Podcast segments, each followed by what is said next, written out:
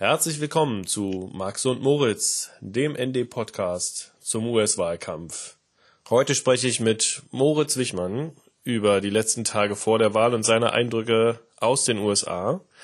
Und am Montag, direkt am Vorabend vor der Wahl, gehen wir dann live, natürlich auch mit Max Böhnel und dann versuchen wir die allerletzten Stimmungen aufzufangen. Moritz, wir sitzen äh, beide gerade nicht im Studio, so wie wir uns sonst meistens getroffen haben. Du bist in den USA, ich bin im Homeoffice. Trotzdem lassen wir natürlich Max und Moritz nicht ausfallen.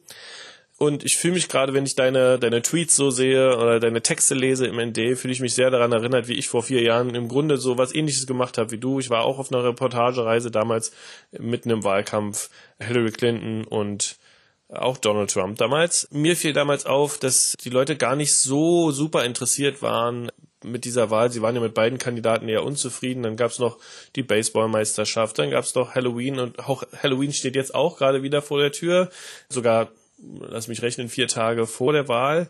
Was siehst du gerade mehr? So Wahlkampfschilder, Trump, Biden in den Vorgärten oder eher geschmückte Halloween-Häuser mit geschnitzten Kürbisköpfen? Ungefähr beides zu gleichen Teilen. Also es gibt schon viele Häuser, die quasi festlich auf Halloween vorbereitet sind, aber schon auch viele, wo man eben die berühmten Yard Signs, also die kleinen Plastikschilder mit den Namen der Kandidaten und das ist dann nicht nur Präsident, sondern das geht dann rauf und runter den Stimmzettel bis irgendwie zum County Supervisor und was es nicht alles für obskure lokale Ämter gibt, die auch vergeben werden bei der Wahl. Und ich bin ja jetzt die letzten fast schon zehn Tage sind es, von New Jersey aus ins ländliche New York gefahren und befinde mich jetzt an der Grenze zu Pennsylvania und werde heute nach Ohio fahren. Ich würde sagen, man sieht auch auf dem Land, äh, in der Stadt gibt es das ja nicht, weil die Leute da keine Vorgärten haben. Auch auf dem Land sieht man, ist es schon ziemlich ausgewogen. Also man könnte fast sagen, die Umfragen spiegeln sich auch auf dem Land, dass es einigermaßen ausgeglichen ist, vielleicht mit einem ganz leichten Vorteil für Joe Biden, was auch die Schilder in den Vorgärten angeht, die so an mir vorbeigezogen sind in den letzten Tagen, als ich hier so durchs herbstliche New York gefahren bin mit meinem Camper. Mhm. Hier in Deutschland gehen die Kinder mittlerweile auch normalerweise zu Halloween von Tür zu Tür, machen hier Trick or Treat, beziehungsweise Süßes oder Saures. Fällt dieses Jahr zumindest hierzulande sicherlich aus wegen Corona. Wie ist es bei dir? Was erwartest du? Ähm, ich meine, Donald Trumps Policy-Abteilung hat gerade äh, rausgegeben, was er alles geschafft hat in den letzten vier Jahren. Da steht unter anderem drin, dass er die Corona-Pandemie beendet hätte.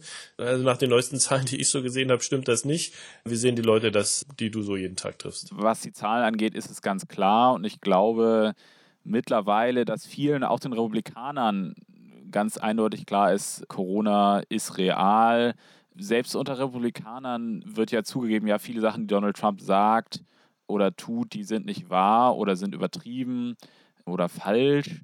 Aber das ist dann in diesem Falle egal, weil man will halt, dass er quasi, will halt diese Rhetorik, man will halt, dass er kämpft quasi, er will halt es den Demokraten zeigen, man will halt irgendwie Medienkritik ne, man will halt so diese Attitüde vor allen Dingen haben. Man will halt den Businessman, den vermeintlichen taffen Verhandler. Ich habe gestern zum Beispiel mit Derek gesprochen, einem ähm, Republikaner in, in, in Dunkirk, das ist hier am Lake Erie, kleines Städtchen, eher ein groß, größeres Dorf. Und er hat gerade so ähm, Käfige vorbereitet, mit der er ähm, ähm, fischen geht. Und der ähm, sagte, er hat auch Freunde, die auch an Corona erkrankt sind und die sind aber wieder gesundet ja, das sei eben alles, äh, es sei real, aber es sei eben politisiert worden und ja, also er steht quasi weiterhin zu Trump und ähm, für das, was er so quasi steht, was ich gerade beschrieben habe. Ich war ja damals, als ich vor vier Jahren unterwegs war, teilweise schockiert, wie heruntergekommen manche Teile der USA waren. Ich erinnere mich noch an, an Autoreifen auf der Autobahn en masse. Die Häuser fielen auseinander oder standen leer in, in weiten Teilen von Michigan.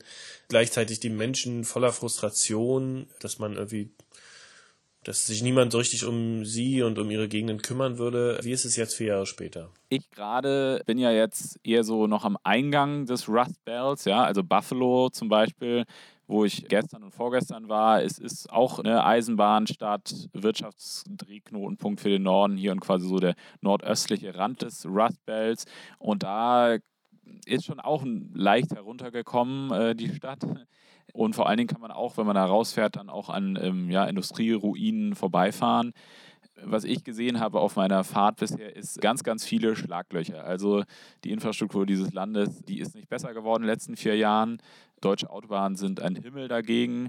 Wenn man auf einer Autobahn plötzlich äh, mit irgendwie 80, 90, 100 Stundenkilometer über irgendwie ein 10 Zentimeter äh, tiefes Schlagloch oder so brettern muss, weil das halt einfach mal immer mal wieder passiert dann und man denkt, gleich bricht das Auto auseinander, dann, ja, dann merkt man schon ganz klar, okay, äh, hier wurde jahrzehntelang nicht investiert. Und Frustration, die ich sehe, ist vor allen Dingen gerade äh, auch sehr politisch. Ja? Also Derek, mit dem ich jetzt gesprochen habe, klar, die Republikaner, viele in Trumps Basis und Derek war nicht so ein verrückter Rassist, sondern Derek war eher so ein Businessman, war gerade dabei, sich selbstständig zu machen, sagt, Trump sei irgendwie gut für sein Geschäft und ähm, ja, macht sich aber schon das auch zu gemein, so dass man, dass quasi so die Liberalen, die würden gerne auf vermeintlich ungebildete Trump-Wähler runterschauen, obwohl er selber irgendwie das vielleicht nicht ist, sich nicht so sieht.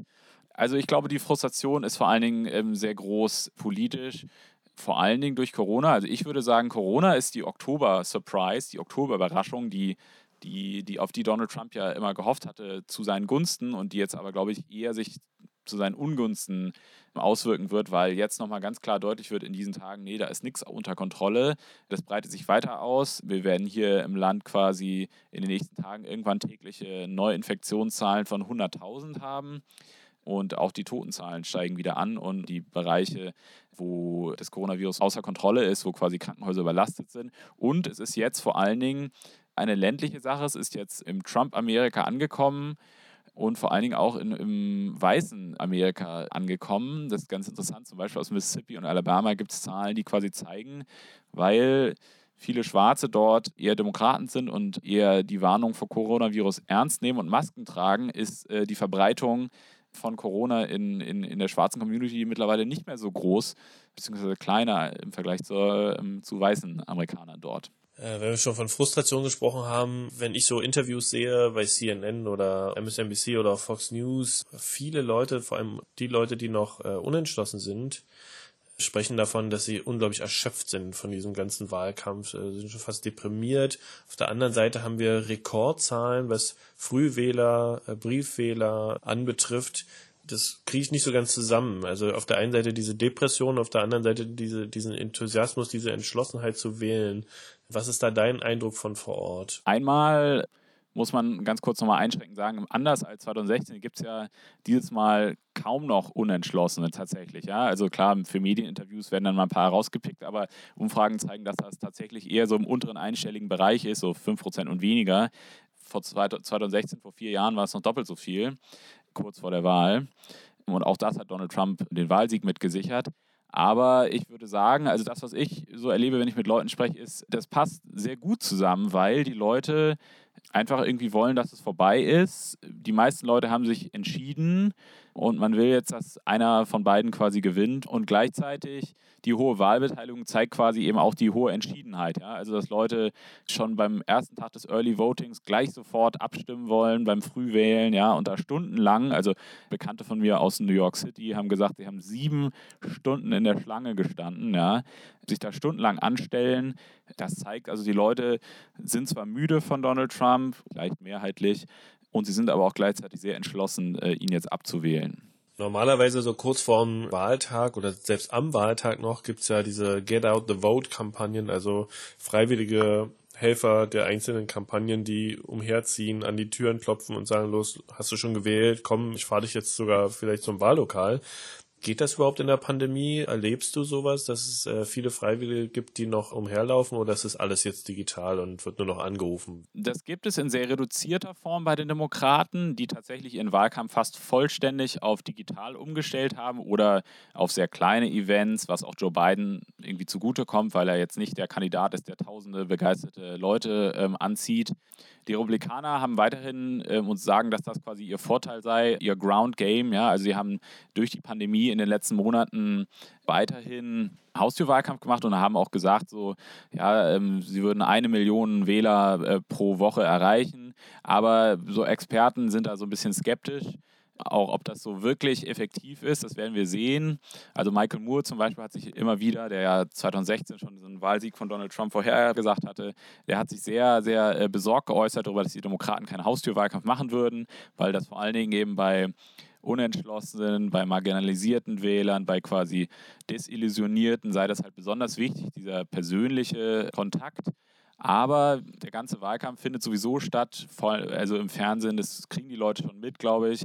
Die Frage ist halt trotzdem, ob quasi so der, der kleine Push, den die persönliche Ansprache eines irgendwie Aktivisten an der Haustür dann vielleicht noch bringen würde, jetzt doch tatsächlich irgendwie die Briefwahlstimme abzuschicken oder mal loszugehen oder wann und wo man konkret denn wählen muss in der Nachbarschaft, wo das Wahllokal ist. Vielleicht könnte das äh, einige wenige entscheidende ähm, Prozentpunkte bedeuten, aber gleichzeitig ist es so, dass Joe Biden gerade wirklich deutlich führt in Umfragen.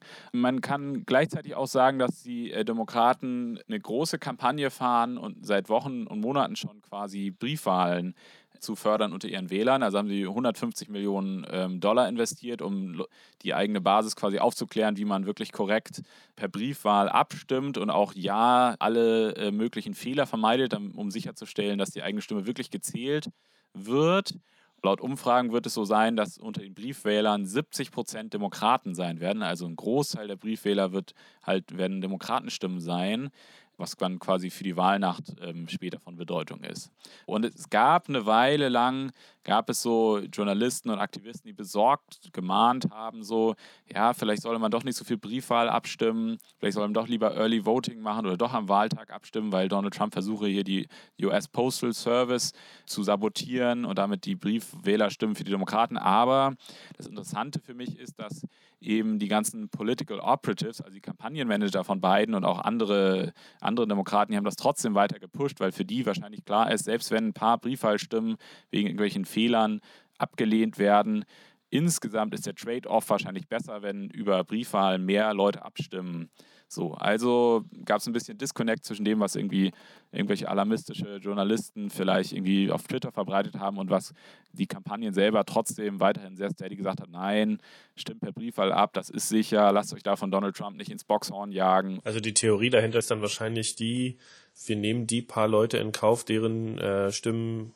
disqualifiziert werden, weil irgendwie eine Unterschrift fehlt dafür haben wir wenigstens die anderen alle sicher, die dann nicht mehr am, am Wahltag irgendwie noch irgendwie abgehalten werden könnten durch die Corona-Pandemie oder einen Sturm. In Florida zum Beispiel streift gerade ein Hurricane äh, den Bundesstaat und in einigen eher republikanischen Landkreisen wurde zum Beispiel das Early Voting, habe ich gestern Abend einen Artikel dazu gelesen, reduziert. Also wird, wird einen halben Tag geschlossen. Also who knows, was das jetzt bedeuten wird. Mein Gott, Florida, wann war das denn schon mal entscheidend für eine Wahl? Wollen wir nochmal darauf zurückkommen, wie es für dich gerade ist zum Arbeiten? Mir fiel es damals durchaus schwer, mit den Leuten in Kontakt zu kommen, weil ich, wie gesagt, das Gefühl hatte, die wollen gar nicht so richtig, schon gar nicht mit einem ausländischen Journalisten irgendwie oder überhaupt mit Journalisten. Ausländischer Journalist war schon eher besser als ein amerikanischer Journalist, fiel mir dann irgendwann auf. Aber die große Lust darauf, mit Journalisten über Politik zu reden, hatten die nicht. Wie ist es bei dir gerade? Sind die Leute offen für dich? Also ich würde sagen schon, aber ich bin auch also mir fällt es extrem leicht, eigentlich mit Menschen zu sprechen. Das größere Problem ist eher, dass es kaum irgendwie größere Veranstaltungen gibt oder, oder Events, zu denen man quasi als Journalist irgendwie hingehen könnte. Ja? Also die berühmten Wahlkampfkundgebungen gibt es halt nur sehr wenig. Aber ich spreche einfach mit Leuten in Läden oder wenn ich irgendwo Stopp mache oder wenn ich irgendwo übernachte. Und da kann man schon ja, einfach mal fragen. Und ich stelle dann immer so die, die ganz unverfängliche allgemeine Frage, irgendwie, was denkst du denn zu den Wahlen? Und dann ähm, hake ich dann konkreter nach, wenn irgendwie interessante Antworten kommen. Natürlich habe ich trotzdem damals, ich war glaube ich zwei Wochen unterwegs und habe dann am Ende doch mit sehr vielen Leuten sprechen können, auch auf Wahlveranstaltungen, die du ja jetzt gerade nicht besuchen kannst. Also damals war es noch äh, unverfänglicher, auf eine Trump-Wahlveranstaltung zu gehen. Man hörte da vielleicht äh, schlimme Sachen, musste aber nicht unbedingt Angst haben, sich mit Corona anzustecken, weil niemand eine Maske trug. Trotzdem habe ich damals auch nicht vorausgesehen, obwohl ich vor Ort war, dass Trump diese Wahl gewinnen würde. Was würdest du sagen von deiner ersten Woche, und es sind jetzt noch ein paar Tage bis dahin, glaubst du, dass du als Journalist in so kurzer Zeit wirklich die Stimmung des Landes einfangen kannst? Naja, also ich denke, als Journalist sollte man sich natürlich immer irgendwie auf mehrere Quellen berufen ne, oder stützen. So. Also einerseits lese ich irgendwie die amerikanische Presse, was so passiert, was so berichtet wird. Andererseits gucke ich auf irgendwie harte, in Anführungszeichen, Daten wie irgendwie Umfragen, Spendendaten oder so.